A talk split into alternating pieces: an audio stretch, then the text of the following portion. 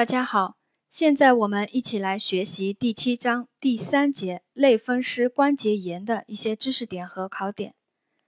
类风湿关节炎是一种慢性全身性自身免疫性疾病，以手足小关节受累为主，并伴有多系统性炎症。它的特征性的症状是慢性对称性周围性多个关节炎性病变，临床表现为受累关节疼痛肿胀。功能下降，持续并反复发作。它的病理为慢性滑膜炎，侵及下层的软骨和骨石，可以造成关节畸形和功能障碍。在这个定义里面呢，就有几个考点。第一个，类风湿关节炎，它是以手足小关节受累为主啊，第一个考点。第二个考点，它的特征性的症状为慢性的、对称性的、周围性。多个关节炎性病变，啊，第三个它的考点，它的病理是慢性滑膜炎，大家把它的病理慢性滑膜炎记住啊，也就记住了这个病是否有关节畸形了。因为慢性滑膜炎炎症一旦侵及了下层的软骨和骨，那肯定会造成一个关节畸形，所以我们要把类风湿关节炎它的病理记住是慢性滑膜炎，就和前面那个。我们讲的系统性红斑狼疮不一样啊，系统性红斑狼疮它的关节痛一般不引起关节畸形。那么类风湿关节炎有的时候我们做选择题会混淆啊，类风湿关节炎它到底有没有畸形呢？我们记住它有慢性的滑膜炎，呃，自然也就记住了它会有一个关节畸形。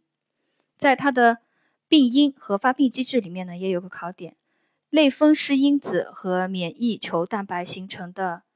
免疫复合物是造成关节和关节外病变的重要因素之一。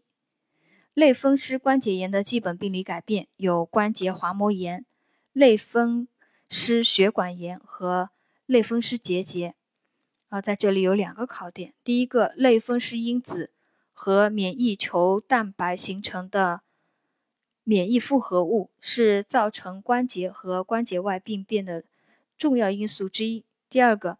类风湿关节炎的基本病理改变是关节滑膜炎、类风湿血管炎和类风湿结节。啊，关节滑膜炎、类风湿血管炎和类风湿结节是类风湿关节炎的基本病理改变。下面一个知识点是类风湿关节炎的临床表现，它有关节表现，第一个就是关节疼痛与关节肿胀，最早的关节症状为关节痛。常出现的部位是，呃，最常出现的部位是掌指关节和近端的指关节。早期疼痛呢，常为游走性，以后逐渐固定，多呈对称性、多关节性和持续性。疼痛的关节呢，往往伴有呃压痛和肿胀。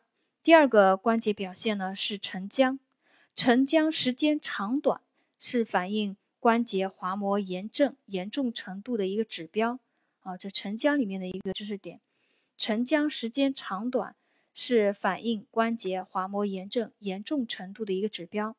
第三个关节表现就是关节畸形，最常见的关节畸形是梭状指。晚期最常见的关节畸形呢，啊，晚期啊，它呃是最常见的关节畸形是。手指关节半脱位引起的一个尺尺侧偏斜和天鹅颈样畸形，啊，这个选选择题啊单选题以前也考到过。类风湿关节炎，它关节畸形最常见的一个是梭状指啊，晚期最常见的关节畸形呢是尺侧偏斜和天鹅颈样畸形。这是临床表现当中关节表现，关节外的表现呢？有类风湿结节，还有类风湿血管炎，还有伏尔塔综合症。伏尔塔综合症它表现为皮大和中性白细胞减少，有的甚至有贫血和血小板减少。啊，就约有百分之五的类风湿关节炎病人会出现，叫伏尔塔综合症。啊，还有部分病人可表现为干燥综合症，这是类风湿关节炎关节关节外的一些表现。类风湿结节、类风湿血管炎，还有伏尔塔综合症，以及部分病人可以并发一个干燥综合症。第三个知识点，类风湿关节炎的辅助检查，辅助检查里面可有血沉加快、C 反应蛋白增高，百分之七十的病人类风湿因子阳性。呃，下面一个知识点就是 X 线检查，呃，这里也是一个讲的比较细的一个知识点。X 检查它的一期啊，它是检查。检查在疾病不同的时期呢，可有不同的表现。一期的类风湿关节炎表现为关节肿胀、关节端的骨质稀疏；二期 X 线表现为关节间隙因软骨破坏变得狭窄；三期 X 线表现关节面骨质呈倾斜性改变；晚期可有关节半脱位和骨性强直。类风湿关节炎，它的治疗原则，第一个就是控制炎症，第二个缓解症状，第三个保护关节功能，降低关节畸形。选择有效的药物治疗最为重要啊！就是类风湿关节炎的治疗，控制炎症，缓解症状，保护关节功能，降低关节畸形率。选择有效的药物治疗最为重要。类风湿关节炎。呃，治疗它的药物呢，可有非甾体抗炎药，还有慢作用的抗风湿药啊。抗风湿药慢作用抗风湿药常有甲氨蝶呤、雷公藤、青霉胺、硫唑嘌呤、环磷酰胺等，还有肾上腺皮质激素，还有可以进行一个外科手术治疗。类风湿关节炎护理措施里面的呃一个知识点考点呢，在肢体活动与关节功能的维护方面，要告诉病人，如果有发热或者是关节明显肿痛的，应该要卧床休息，限制受累关节的活动，避免受压以及寒冷刺激，使关节保持在一个功能位，避免垂足、垂腕等关节畸形。恢复期的病人呢，应该鼓励及早的进行关节功能锻炼。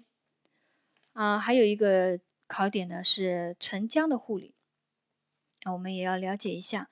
晚上病人睡觉时使用弹力手套保暖，鼓励病人起床时进行温水浴或用热水浸泡僵硬的关节。起床后应活动关节。平时要鼓励病人参加日常活动，应避免长时间啊，应不要不要长时间不活动啊，这是沉僵的护理。第三节类风湿关节炎呢，我它的一些知识点和考点呢，我们今天就总结学下学习到这里，谢谢大家的收听。